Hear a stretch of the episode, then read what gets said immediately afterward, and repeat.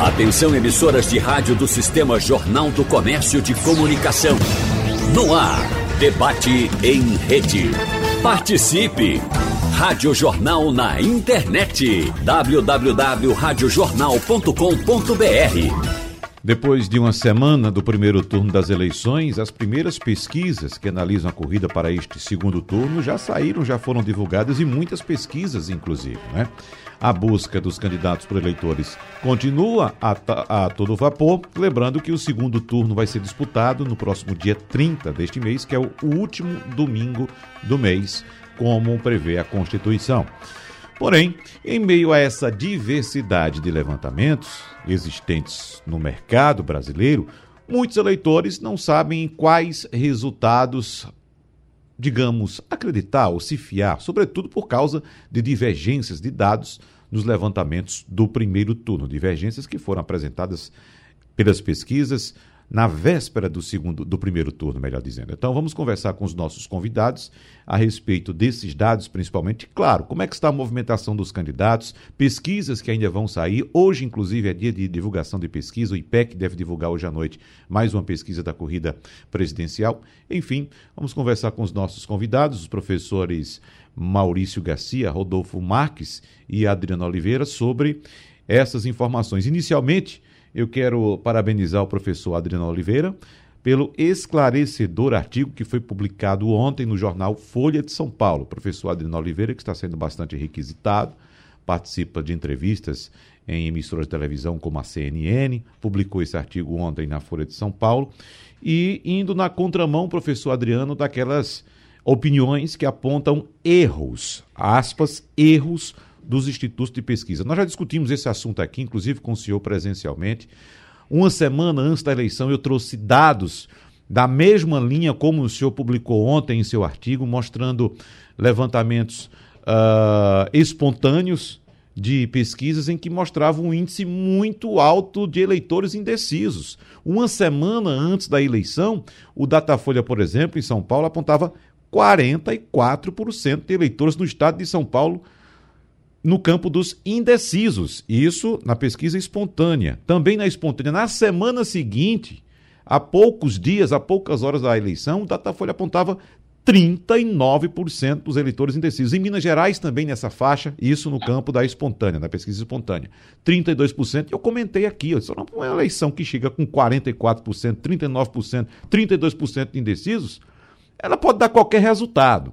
Então, o senhor foi nessa linha, evidentemente que o senhor explicou tecnicamente, e eu queria começar a nossa conversa, professor Adriano Oliveira, com o senhor, falando exatamente a respeito desse ponto. Bom dia. Bom dia, Wagner, obrigado pelas menções. Bom dia, Maurício, bom dia, Rodolfo, bom dia a todos os ouvintes. Wagner, eu tenho insistido, desde a eleição de 2018, que os institutos de pesquisa mudem a sua forma de apresentar os resultados da pesquisa. As pesquisas têm mostrado muito claramente que a intenção de voto tradicional não dá conta, de modo algum, de você cravar o resultado. E por quê? É um problema metodológico? Não. Há um problema intencional por parte dos institutos de pesquisa? Não. Os institutos de pesquisa estão recheados de pessoas incompetentes? Não. O que nós temos é que mudar, sim, junto com a imprensa, a responsabilidade não é apenas dos institutos de pesquisa, é a forma de apresentar o resultado que está na pesquisa. Diante disto, o que eu tenho proposto é, mantendo a intenção de voto tradicional, que é aquela pergunta onde você indaga ao o eleitor em quem ele vai votar, nós iniciarmos o questionário, e assim eu faço em todas as minhas pesquisas, para saber em quem você vota, em quem você vota é, para governador, por exemplo. No próximo dia 2 de outubro vai ocorrer eleição para o governo de Pernambuco. Em quem você votará para o governo de Pernambuco? Se sim, se sim, você diz em quem. Se sim, se você já sabe, você diz sim. E daí eu pergunto: em quem você vai votar?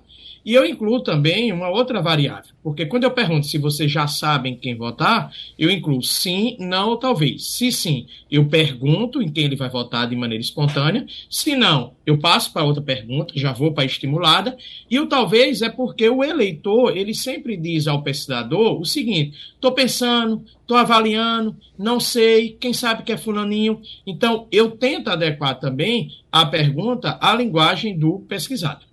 Daí, o que é que nós iremos ter? O percentual de eleitores que declaram o seu voto no universo dos eleitores que já declararam o seu voto. Eu vou trazer um exemplo simples, e Maurício pode me ajudar. A candidata Marília Reis, ela passou todo, todo, todo os dois meses de campanha liderando com 35% de intenções de voto. E eu estava com as minhas pesquisas que eu recebia de um instituto e eles me entregavam um percentual de 48% na espontânea. Às vésperas da eleição, nós tínhamos, Wagner, 40% de eleitores em Pernambuco que declaravam em não saber em quem votar para governador de Pernambuco. Era claro que existiam, iriam existir movimentações, assim como existiram. A candidata Marília Reis terminou a eleição com 25% de intenções de votos, ou seja, de 35 daquilo que foi sugerido para 25, há uma diferença. Isso significa que os institutos erraram? Não, de modo algum. Nós não podemos criminalizar, nós não podemos condenar os institutos de pesquisa, de modo algum. Apenas é porque a imprensa e também os institutos de pesquisa dão exacerbado valor à intenção de voto tradicional. Então, eu estou sugerindo essa mudança. Nós iniciarmos o questionário perguntando se ele já tem candidato, se sim, quem é esse candidato, incluindo também a resposta, talvez, para localizar os, os eleitores que eu chamo de indefinidos, e, por fim, lá depois dessas três perguntas iniciais, nós chegarmos com a votação da intenção de voto tradicional. E a manchete dos jornais não podem, não podem, as manchetes não podem ser assim. Lula lidera com 48%. Não. Entre os eleitos, 35% já sabem quem vai votar, e neste universo, Lula lidera 48%. Veja que eu tenho uma margem enorme de mudança de voto. Então, é uma questão de informação. Mas aproveito, Wagner, para me solidarizar com todos os institutos de pesquisa do Brasil, para dizer que eu uso cotidianamente, não só porque eu tenho uma empresa de pesquisa, mas porque também eu faço pesquisa, analiso pesquisa, trabalho em parceria com vários institutos de pesquisa e só tenho que elogiar os institutos de pesquisa, inclusive o do professor Maurício, que aqui está conosco. Então, é um absurdo qualquer tipo de criminalização dos institutos de pesquisa. Eu vou colocar outro ponto aqui para o professor Maurício analisar, se achar conveniente, ou fazer também comentários adicionais à fala do professor Adriano Oliveira, porque eu lembro muito bem um caso clássico de pesquisas, viu, professor Maurício Garcia? Ano de 2006, também eleições gerais, como estas que estamos vivendo agora, mas na Bahia até algumas horas antes da eleição em primeiro turno, as pesquisas apontavam Paulo Souto como vencedor no primeiro turno. Aí vamos àquele ponto em que o professor Adriano Oliveira abordou também nesse artigo, que aliás não foi publicado ontem, foi publicado no sábado, na Folha de São Paulo, edição de sábado da, Folha de São Paulo. O eleitor ele pode mudar de voto na hora que estiver diante da urna. Ele pode ir para a urna, ficar na fila, entrar na sessão eleitoral e na hora de digitar o voto ele simplesmente mudar. Por isso que a pesquisa, que inclusive não foi permitida a divulgação este ano por causa dos números antecipados pelo TSE, a pesquisa de boca de urna, a famosa conhecida pesquisa de boca de urna, ela é mais eficiente porque ela não pergunta em quem o eleitor vai votar. Ela pergunta em quem o eleitor votou. E naquela ocasião, em 2006, eu estava aqui, nesta mesma emissora, também fazendo acompanhamento da, a, da, do final da votação do primeiro turno e trazendo naquela ocasião as, as pesquisas de boca de urna. E a pesquisa de boca de urna já trouxe o resultado de Jacques Wagner vencendo no primeiro turno, ou seja, exatamente o inverso do que a mesma pesquisa tinha mostrado na noite anterior, professor Maurício Garcia. É, é exatamente isso. Eu quero agradecer é, o debate, o tema. Isso é importantíssimo a gente estar esclarecendo isso para o eleitor.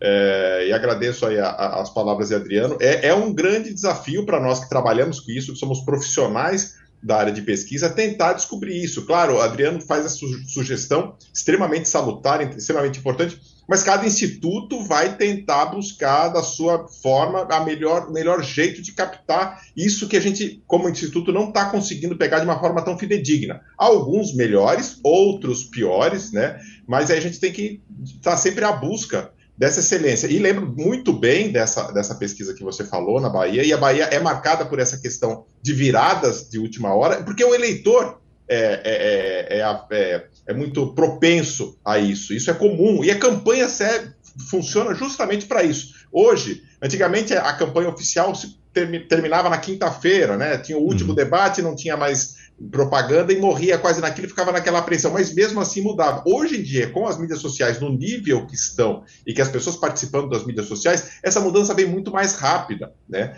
É, aqui em Pernambuco, eu tenho certeza absoluta, apesar da gente, num primeiro momento, achar que o falecimento do esposo de Raquel Lira não impactaria, eu duvido que tenha algum eleitor que no próprio domingo é, que não tivesse conhecimento de, de, dessa tragédia que ocorreu com a própria candidata. Mesmo que não fosse eleitor dela, todo mundo hoje, essa, os, todo mundo usa o WhatsApp, todo mundo está sabendo do que está acontecendo, está todo mundo interligado, está todo mundo sabendo do que acontece. Se isso impactou e o quanto impactou, a gente não vai poder medir agora, a não ser que tenha sido feita uma pesquisa posterior para perguntar se no dia você já tinha tomado conhecimento e se aquilo sim influenciou a sua decisão de votos, falando especificamente aqui de Pernambuco. Mas é como o próprio Datafolha fez uma pesquisa divulgada na sexta-feira, onde ela mostrava quando a pessoa decidiu seu voto no primeiro turno. E uma parcela considerável, entre, por, na média geral, de cerca de 15% dos eleitores decidiram no próprio dia. Né? Então, esse é um número que justifica e mostra, mas isso, isso daí não é um problema da pesquisa, como o Adriano comentou, não é um problema metodológico, é, é a dinâmica da eleição, é a razão até da campanha. O que, que toda a campanha, o horário eleitoral, o guia eleitoral, o que, que mostra para gente? Tenta a todo momento, cada candidato, tentar mudar a opinião do eleitor, solidificar o seu voto e tentar mudar a opinião. Por isso que há tantos ataques, tantas críticas, tantas propostas que são colocadas e impactantes para que elas funcionem e sirvam para que o eleitor mude de opinião, ou se certifiquem mais ainda com aquele candidato que ele já tem simpatia. Então, esse é o papel da democracia, esse é o jogo, isso é o que está sendo acontecendo. Não é desculpa, isso ocorre, isso muda, né? e isso é medido. Existem problemas metodológicos dos institutos? Existem sim, mas todos, com certeza absoluta, garanto a todos aqui, e faço parte da Abrapel, que é a Associação de Pesquisadores Eleitorais, faço parte da ABEP como empresa, que é, que é a instituição responsável pelas pelas, pelos institutos de pesquisa, todos estão absolutamente preocupados, né? E preocupados mais ainda com algumas movimentações que ocorreram no Congresso nessa, na semana passada, a, a fim de restringir a divulgação de pesquisa e punir com prisão uhum. se o Instituto não acertar, o que é um, algo extremamente autoritário nesse aspecto, e me coloco aqui contra qualquer tipo de arbitrariedade nesse sentido, porque não é lógico, não é esse sentido, porque todos os cuidados têm que ser tomados, é uma amostra, é, e, e, deve ser levado em consideração como tal. Então, é, é, é muito ruim isso, mas a gente está trabalhando como pesquisador para que isso possa ser melhor, porque quem está é, com perda de credibilidade somos nós, representantes dos institutos. Com certeza absoluta, a gente quer que isso, a gente não queria que isso acontecesse.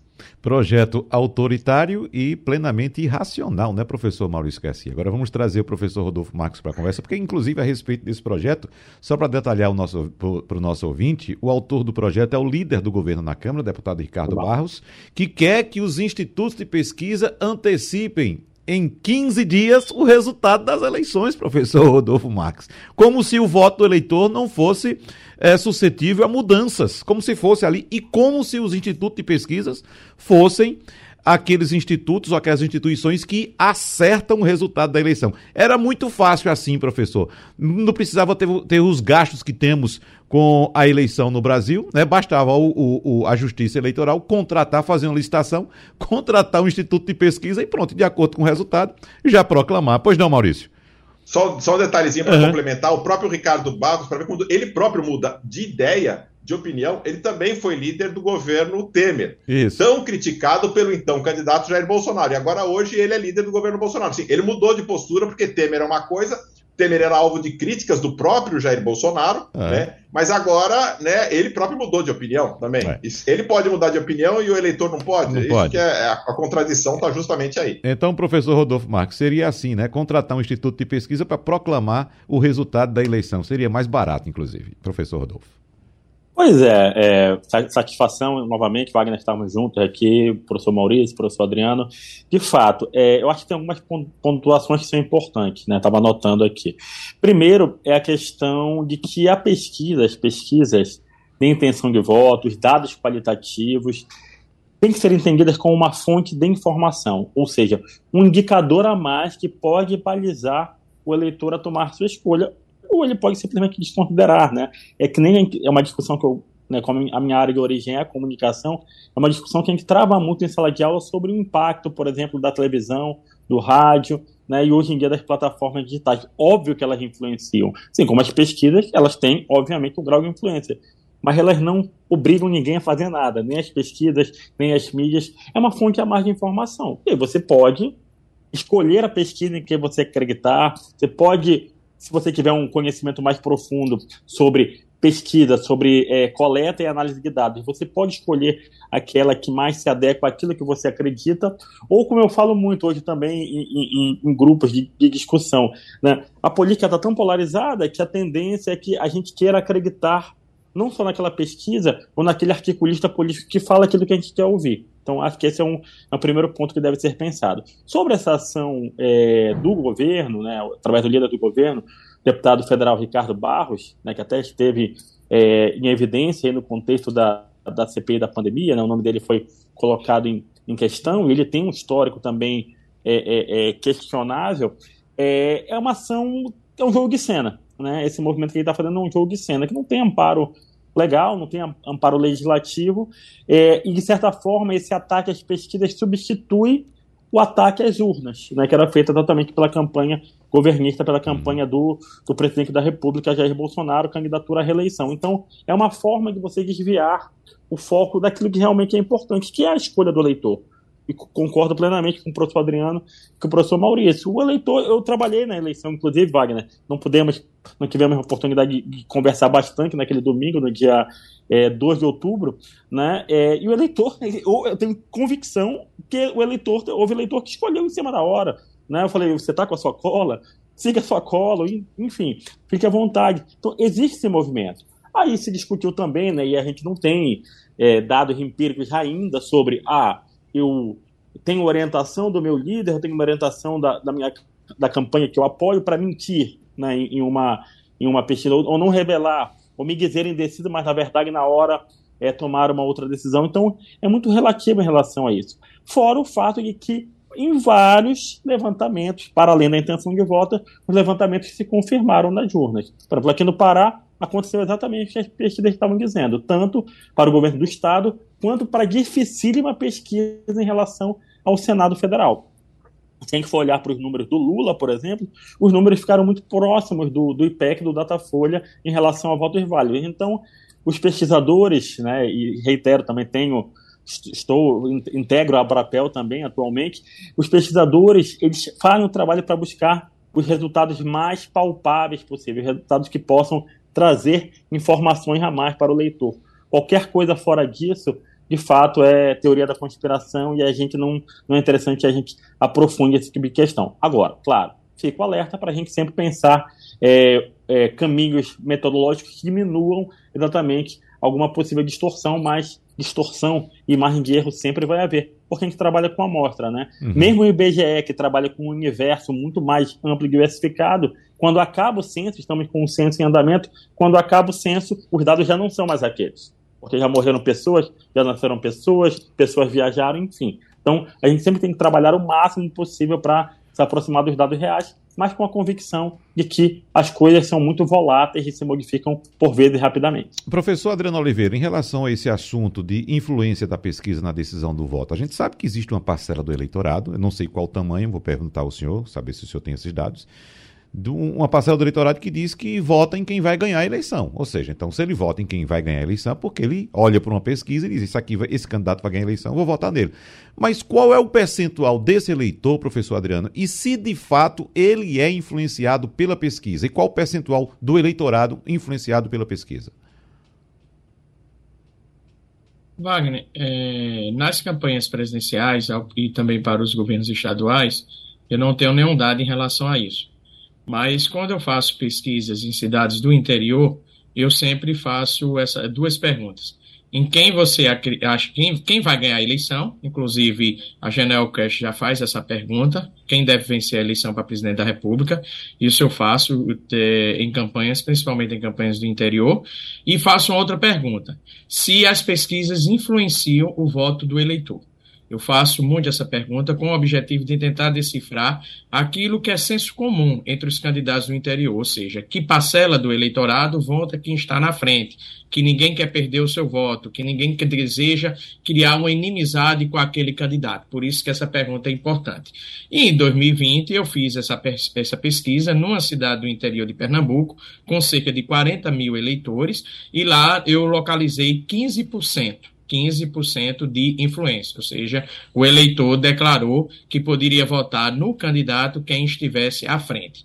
Numa outra cidade, com 15 mil eleitores, ou seja, muito menor do que os 45 mil, eu encontrei esse percentual também, de 15%. Foi 15% a 18%, eu não estou com a pesquisa aberta aqui, dizendo que votaria sim quem estava na frente e que a, a, a pesquisa, o resultado da pesquisa, influenciava a sua decisão. Eu tenho também, Wagner, pesquisas feitas na região metropolitana do Recife, em que eu pergunto se o eleitor está disposto a votar, vender o seu voto ou a trocar o seu voto por alguma coisa. Na verdade, eu pergunto se o eleitor tem a disposição de trocar o seu voto por algo. E ela é estimulada. E lá eu coloco, a depender da característica do município, emprego, dinheiro, cesta básica, remédio. E também eu encontro um percentual de 18% de votantes, isso na eleição municipal, ok? De eleitores, de votantes dispostos a trocar o seu voto para alguma coisa. Conclusão: existe sim em primeiro lugar, a comercialização do voto, isso é um ponto crucial. E, em segundo lugar, não falo em eleição presidencial nem para o governo de Pernambuco, mas em cidades do interior, eu constato em pesquisas que o eleitor vota na onda de quem está na frente. Por isso que fica aguardando aquela pesquisa para votar, e isso eu constatei através de pesquisa de opinião. Bom, professor Maurício Garcia, como disse o professor Adriano Oliveira, em cidades do interior do país não há tanto acesso a pesquisas, como por exemplo nessa eleição, uma eleição geral, uma eleição nacional, nós temos pesquisas sendo divulgadas nos meios de comunicação o tempo inteiro. Mas o eleitor às vezes tem essa percepção né, de movimentação na cidade que ele acredita que um candidato tem uma movimentação maior e deposita seu voto, nessa ocasião, naquele que ele acredita que será o vencedor, professor Maurício. Não, isso de fato acontece, e é, esse é um motivador, inclusive, do que hoje se convencionou, mudou, mudou, mudou a nomenclatura, mas o problema continua o mesmo, da história de fake news. Né? É, quem trabalha com pesquisa sabe muito bem o quanto que durante a campanha eleitoral, seja nos municípios pequenos, seja nas eleições municipais, estaduais ou, ou nacionais até, a questão de divulgação de pesquisas falsas, com resultados equivocados, adulterados, para favorecer um ou outro candidato, justamente porque as campanhas sabem o quanto que isso influencia o eleitor. Dizer que existe uma pesquisa, eventualmente até utilizando a marca de um, de um instituto mais famoso, que não fez pesquisa lá, dizendo que o resultado é favorável a um ou outro candidato, justamente para puxar, para mudar a intenção de voto desse eleitor no candidato dele. Então, é, é uma armadilha com uma, uma informação falsa é, convencionou-se agora chamar de fake news, que de fato é, é, é, o termo correto e mentira, o que se utilizava antigamente, para distorcer e para influenciar o eleitor. Então, isso já ocorre e ocorre há muito tempo, o que mostra o quanto que há é, é, essa predominância, essa força, essa, essa intenção, como bem falou Adriano, é, de não perder o voto é muito forte. Isso tem um peso muito grande. Assim como, por exemplo, na campanha agora, principalmente nas campanhas estaduais, eu tenho feito pesquisas agora já para esse segundo turno, tenho em vários estados, tenho observado essa coisa assim, ah, eu não quero perder meu voto, eu tenho que saber quem é que que tá, como é que tá, ou, por exemplo, pegar resultado da ele... da, da, das urnas do primeiro turno e falar, ah, então fulano perdeu nesse, nessa cidade, mas essa cidade não é a terra dele, se ele perdeu na terra dele, então não é boa coisa, eu votei nele, mas não vou votar mais, porque se quem conhece, quem é da cidade dele não está votando nele, eu vou mudar de opinião. Então, esse tipo de informação é muito comum e até a divulgação na própria mídia, quando se fala que fulano dispara, né? Às vezes o cara cresceu dois pontos percentuais, três pontos percentuais, ainda dentro da margem de erro, e os jornais, às vezes uma mídia até alternativa e, claro, obviamente comprometida com um ou com outro candidato, usando termos pesados de dispara, despenca, uhum. é, aí influencia quem está lendo a ter uma visão diferente do que de fato está acontecendo. É. Mas, com certeza, a, essa questão do, do da resultado das pesquisas influencia sim, mas tem outras coisas que também influenciam e, eventualmente, numa cidade ou outra, num cenário ou outro, influenciam até mais do que o resultado de pesquisa. Agora, para fechar essa rodada, professor Rodolfo Marques, eu lembro também que em várias campanhas pelo interior, a gente encontra na véspera da eleição Aqueles panfletos que são criminosamente jogados na rua, né, que o, na verdade o candidato está sujando a rua, eles jogam também pesquisas, levantamento de institutos, citam instituto que a gente nem sabe que existia e a gente nem sabe se de fato existe, se aquilo é verdade ou se é uma notícia falsa, que se chama de fake news. Mas ali, trazendo o candidato tal, agora, como disse o professor Maurício, disparou na liderança, vai vencer a eleição no primeiro turno e tal. E eu nunca vi nenhum eleitor pegar aquilo dali e acreditar e aquele, e aquele panfleto de fato mudar a história da eleição, professor Rodolfo. Eu penso que entra apenas naquela questão do que a gente chama na comunicação de buzz, né, que é gerar um, comentário, né, gerar um buchique em relação ao assunto.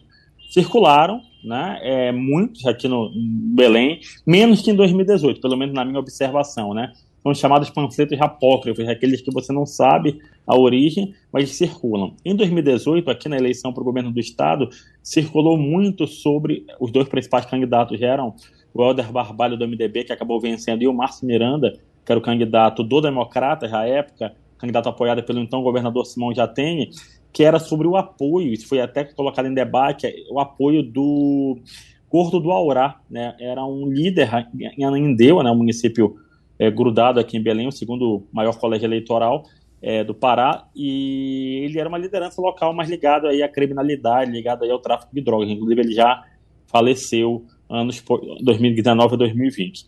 E aí o que acontece? Havia panfletos apócrifos de ambos os lados, dizendo que ele apoiava um para beneficiar o outro, ou apoiava o outro para beneficiar um. Eu penso que isso é, é, é, gera só o buchicho, gera só aquela questão, como a gente nunca sabe a origem, assim como, por exemplo, aqueles jingles, né? Ou aquelas gravações, aquelas paródias que começam a circular, muitas vezes a gente não sabe a origem.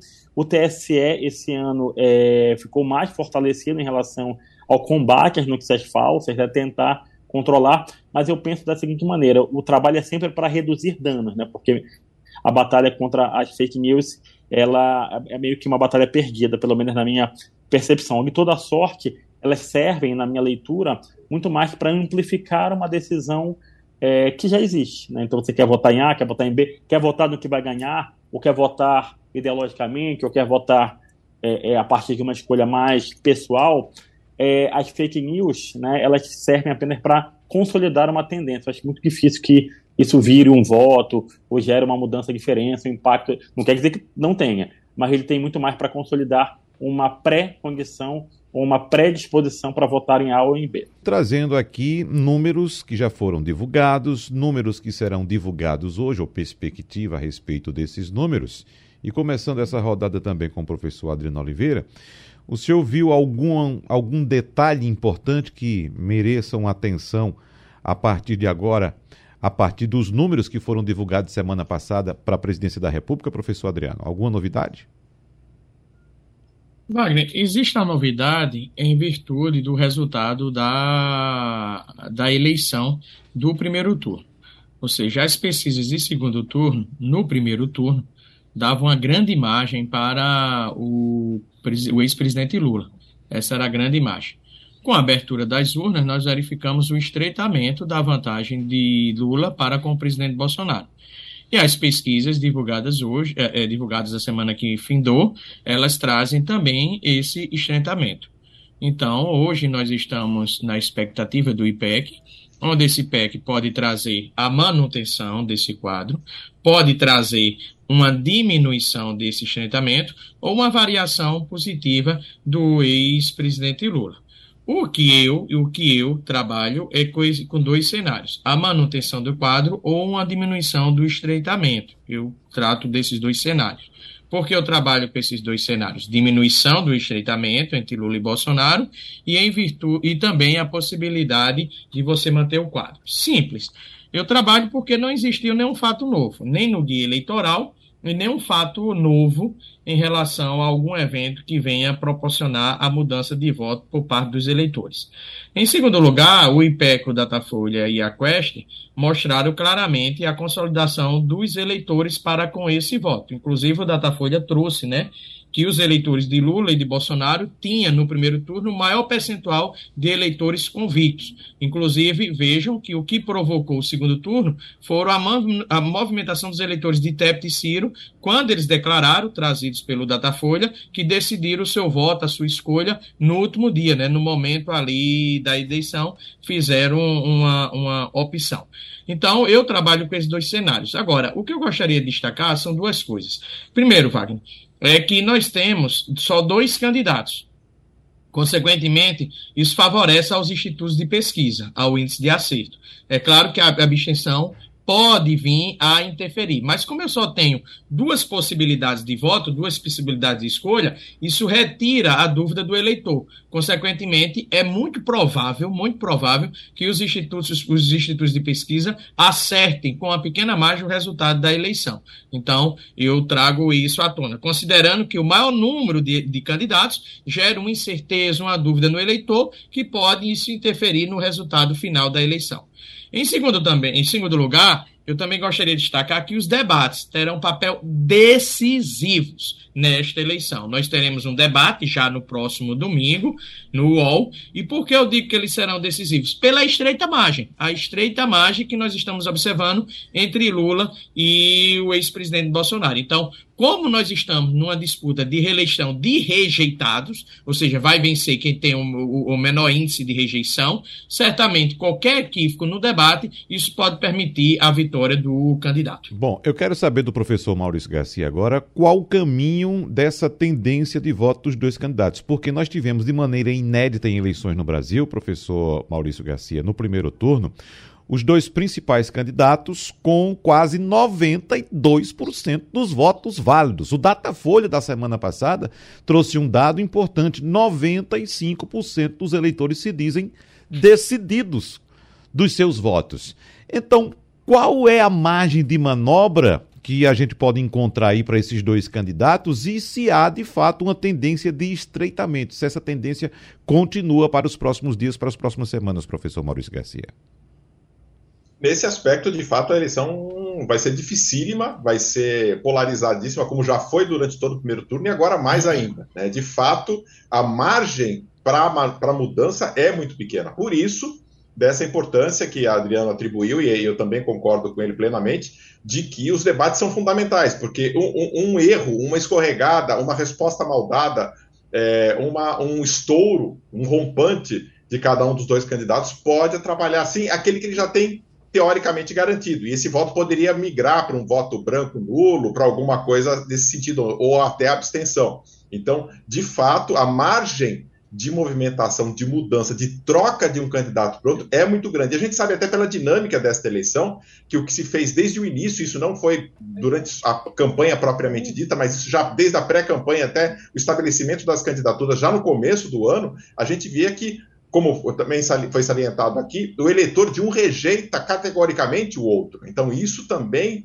é, difere bastante e dá um cenário único para a próxima eleição. A gente já teve quatro grandes pesquisas divulgadas na semana passada, as margens variavam um pouco, a gente teve o IPEC, que divulgou uma margem, uma diferença de oito pontos percentuais entre os dois, o Poder Data de quatro, a Quest de sete e o Datafolha de 5. Então uhum. há uma variação aí, todas elas com o posicionamento de Lula à frente, mas no caso do Poder Data, quatro pontos percentuais com a margem de erro pode estar de fato empatado. Então, empatado. então a margem de movimentação é muito pequena para essa eleição. Eu queria aproveitar só fazer um, um, um, um adendo sim num, num, num, tema que a gente estava discutindo no bloco passado, que eu acho importante deixar claro aqui, dentro dessa tentativa de mudança de metodologia dos institutos. Eu acho bom salientar que, por exemplo, o IPEC ele tem uma metodologia diferente num aspecto. O, o IPEC, justamente para tentar diminuir a influência das abstenções nos entrevistados, e isso está registrado no TSE em todas as pesquisas que eles fazem,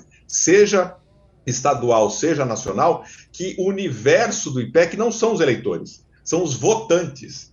Então, eles partem do princípio de que se aquele eleitor foi votar na última eleição, ele está mais apto e estaria mais disposto a votar nessa. Então, eles já fazem esse tipo de filtro do universo previamente, justamente com essa intenção, e como eu falei, cada instituto está tentando criar a sua particularidade, seu temperinho extra, a sua, a sua, o seu jeitinho próprio para tentar diminuir essa influência da, da abstenção ou de qualquer outro fator. Então, esse é um diferencial que foi criado pelo IPEC, eles usam isso até agora, né? Uh, e daí se pode questionar se é válido ou se não é válido, aí é uma outra questão e é uma questão específica de uma uh, metodologia aplicada, desenvolvida por eles. Mas eles, nesta ânsia, nessa necessidade de acertar e de ter responsabilidade sobre os resultados que divulgam, já fazem esse tipo de movimentação, de mudança metodológica para melhorar a qualidade dos dados que divulgam. Então, só para mostrar o quanto que os institutos estão, sim, preocupados com o seu renome, com a uhum. sua fama na sociedade como um todo. Com a sua credibilidade, né, professor Maurício Garcia? Isso. Vamos ao professor Rodolfo Marques, porque ainda nessa questão da tendência de estreitamento, professor Rodolfo Marques, a gente sabe que a campanha do presidente candidato à reeleição, Jair Bolsonaro, calcula que ele deve conquistar, para ganhar a eleição, cerca de 7 milhões de votos. Mas, como a gente sabe, há uma rigidez muito grande do eleitorado quando aponta que 95% estão decididos dos votos que vão dar a seus candidatos. Então, onde buscar esses votos, professor Rodolfo Marques, sabendo que é muito difícil um tirar voto do outro?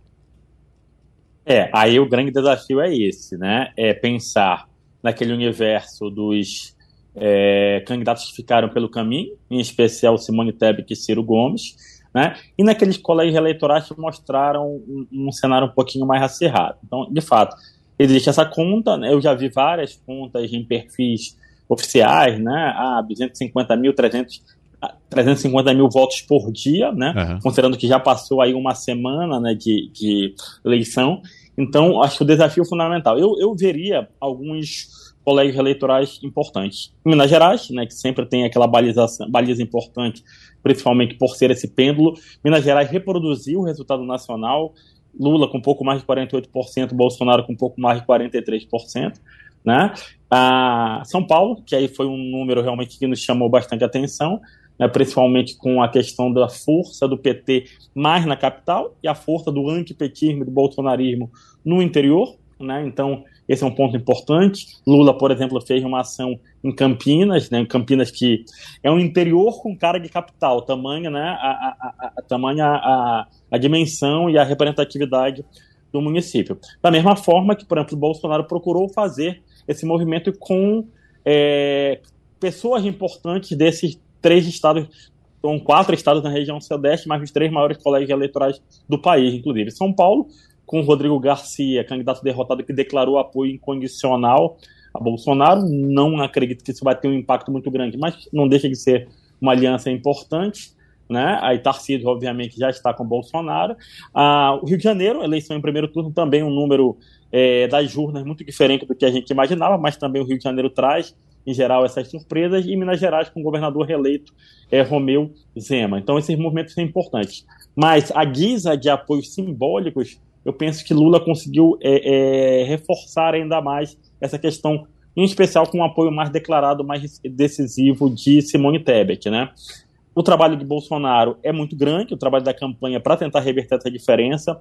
Assim como Adriano e Maurício, eu acredito que é, é, a gente tem um balizador muito mais claro agora, que são as urnas no primeiro turno, e essa decisão né, e essa posição do eleitor, 92% a 94% dos eleitores já estão é, decididos, mas de fato há sim uma margem de recuperação. Né? Eu ia falar do Nordeste, né, mas uhum.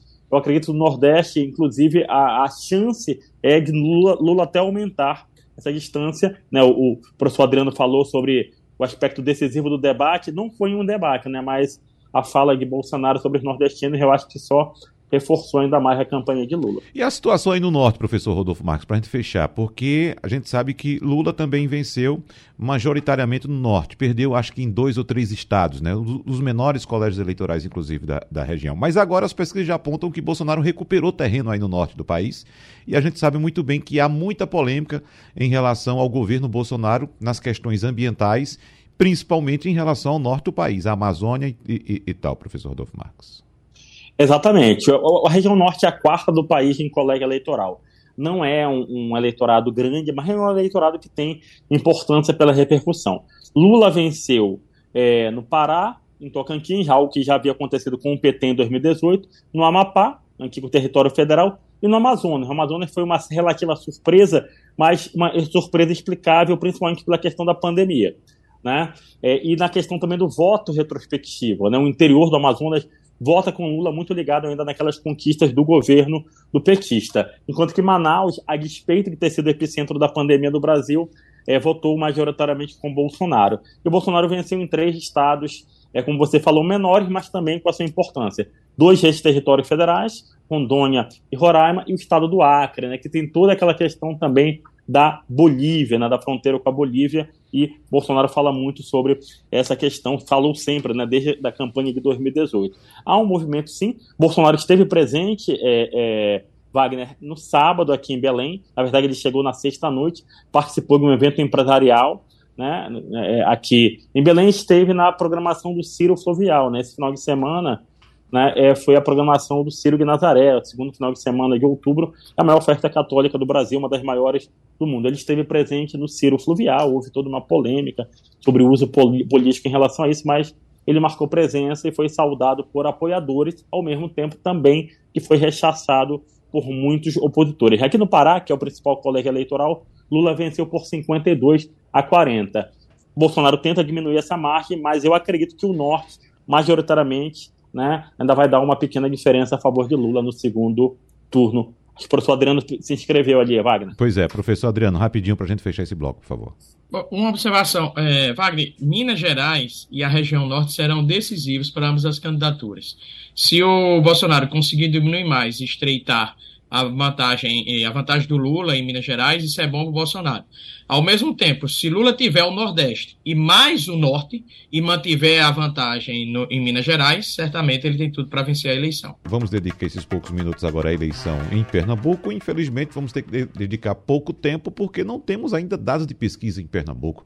O que é que está acontecendo, professor Maurício Garcia? A gente tem programado uma, a divulgação de duas pesquisas amanhã, né? uhum. uma da Real Time e uma outra do IPEC. Então a gente vai amanhã ter esse primeiro balizador de como está a disputa entre Marília e Raquel é, nesse segundo turno, é, para que a gente possa ter uma noção de como está a movimentação das preferências de voto aqui em Pernambuco. O senhor tem noção de alguma, alguma tendência? Pode apostar alguma coisa, Não, professor Maurício? Nenhuma, Nada. nenhuma. A gente está de fato aguardando esse resultado para ver. Tem muito diz que me diz, que muita, muita boataria, claro, e cada um, cada lado dizendo que a sua candidata está à frente. A única certeza que a gente tem é que vai ter uma candidata à frente, seja ela quem for, mas a gente tem, tem, tem definições ainda de como será e temos que aguardar. Professor Adriano Oliveira, o que é que a gente pode trazer de dados para a eleição em Pernambuco? Lembrando que tivemos né, povo pernambucano sabe muito bem, foi muito uh, divulgado no dia da eleição, a tragédia que se abateu sobre a família da candidata Raquel Lira. Aquilo que a ciência política aponta como um cisne negro, ou não, professor Adriano? Wagner, de fato, o falecimento do esposo de Raquel Lira é um cisne negro, é um fato que pode, sim, é, emocionar os eleitores e daí lhe trazer uma possibilidade de vitória. E aquilo que podemos ter, que no primeiro turno pode ter o fato condicionado uma movimentação do eleitor para com Raquel Lira. Lembrando que em 2014 nós tivemos o, falecimento do governador Eduardo Campos, e como eu mostrei num artigo científico, o impacto da morte do governador Eduardo Campos teve um impacto pró Paulo Câmara. Entretanto, duas observações. A primeira delas é a seguinte: Nós tivemos a nacionalização no primeiro turno, essa nacionalização em estados como Minas Gerais e Rio de Janeiro foi enfraquecida em virtude da, da boa avaliação do Zema e do Cláudio Castro, ou seja, eles foram reeleitos. Lembrando que o Zema foi um candidato nem com um, nem com outro.